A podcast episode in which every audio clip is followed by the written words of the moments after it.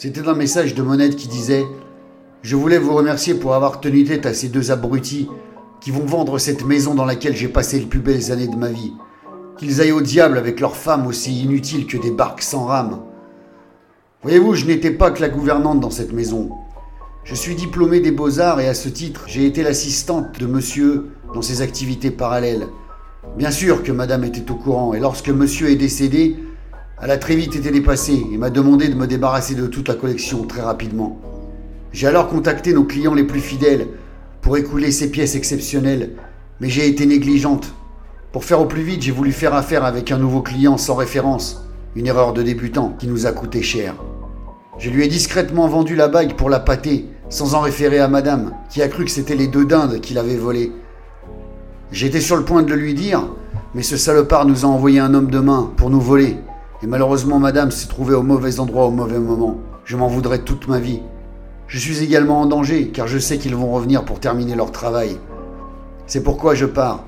J'ai vendu la totalité de la collection à un riche client et ami de monsieur, qui m'a organisé un départ rapide et discret vers une retraite sereine pour le peu de temps qu'il me reste à vivre. Pour votre information personnelle, l'argent des deux fils de madame, ces deux abrutis, vient de leur dangereuse magouille avec un oligarque russe. Mais on ne peut pas leur en vouloir, après tout je suis également une criminelle. Ils sont juste cons à respirer de l'eau et n'ont jamais rien su des activités de leurs parents. Le contenu de la mallette qui est sous vos yeux est pour vous. Il y a 2 millions d'euros en petites coupures intraçables. Une goutte d'eau au vu du montant de la transaction de la collection. Je vais tout distribuer à des œuvres de charité. J'ai été profondément ému et touché de voir qu'il restait encore des gens comme vous. Des gens pour qui les engagements et les valeurs passent avant le profit. Je vous demande à votre tour que cet argent serve à ceux qui en ont besoin de la manière dont vous jugerez la meilleure. Mon cher Paul, il y a également pour vous sous ce guéridon trois caisses de Château Lafitte Rothschild. Il me semble que vous l'appréciez beaucoup. Buvez-les à la santé de madame.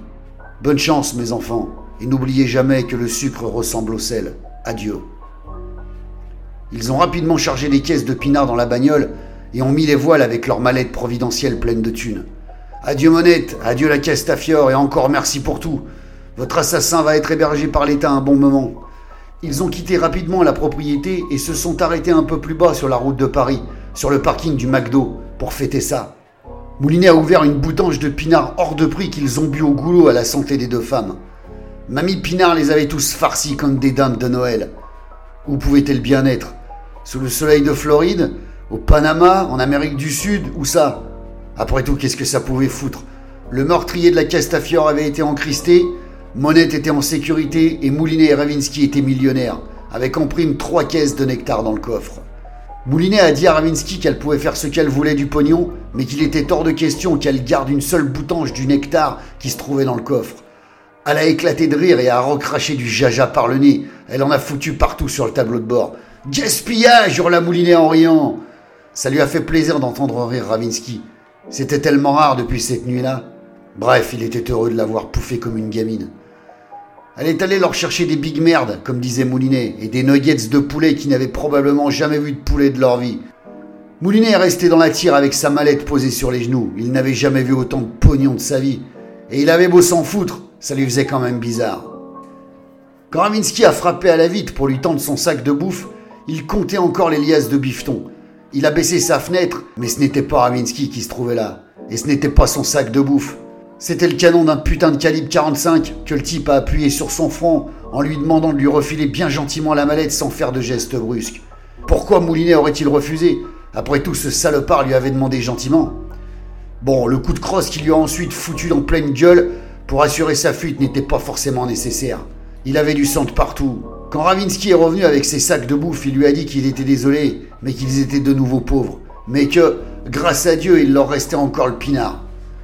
Elle lui a demandé s'il avait vu l'enfoiré qui avait fait ça. Moulinet n'en savait rien, tout était allé trop vite. Et avec l'effet de surprise, et avec l'effet de surprise, il n'avait rien pu voir de bien précis.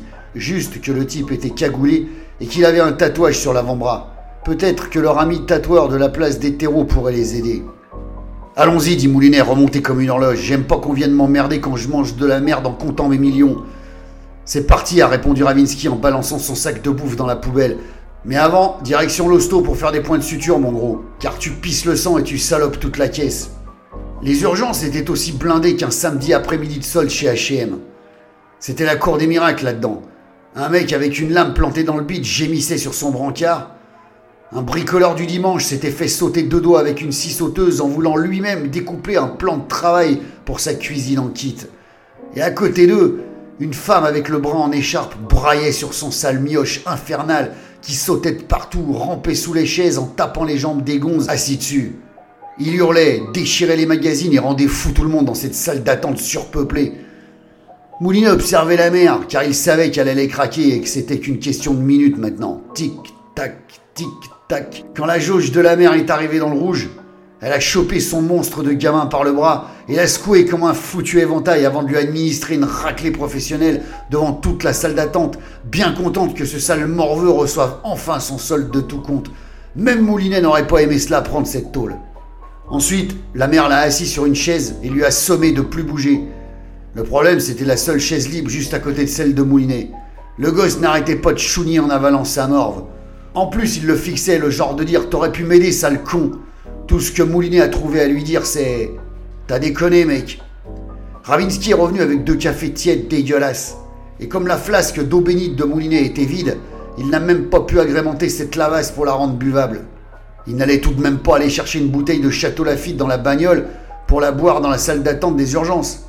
Ravinsky lui a dit que c'était une idée à la con et lui a demandé plutôt s'il ne se souvenait pas d'un truc, un détail, quelque chose, pendant que le type était en train de le braquer. Moulinet a réfléchi encore une fois, mais à part son tatouage particulier, il ne se souvenait de rien. Et puis, un truc lui est revenu finalement, un détail. Il a dit à Ravinsky c'est vrai que juste après avoir pris le coup de crosse dans la gueule, je me souviens avoir entendu un bruit sourd. J'ai tourné la tête une seconde et il m'a semblé apercevoir une grosse bagnole, une grosse cylindrée, qui s'est garée juste à côté de nous avant de redémarrer rapidement. Mais j'avais tellement mal à la tronche et du sang dans les yeux que je n'ai rien vu. Je n'ai même pas vu si le braqueur est monté dedans ou s'est barré en courant.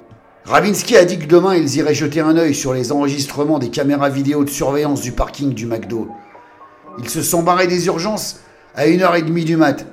Moulinet avait gagné 12 points de suture, un bon antidouleur et le 06 de son interne, une certaine Vera, qui lui a dit en rigolant On verra, monsieur Moulinet.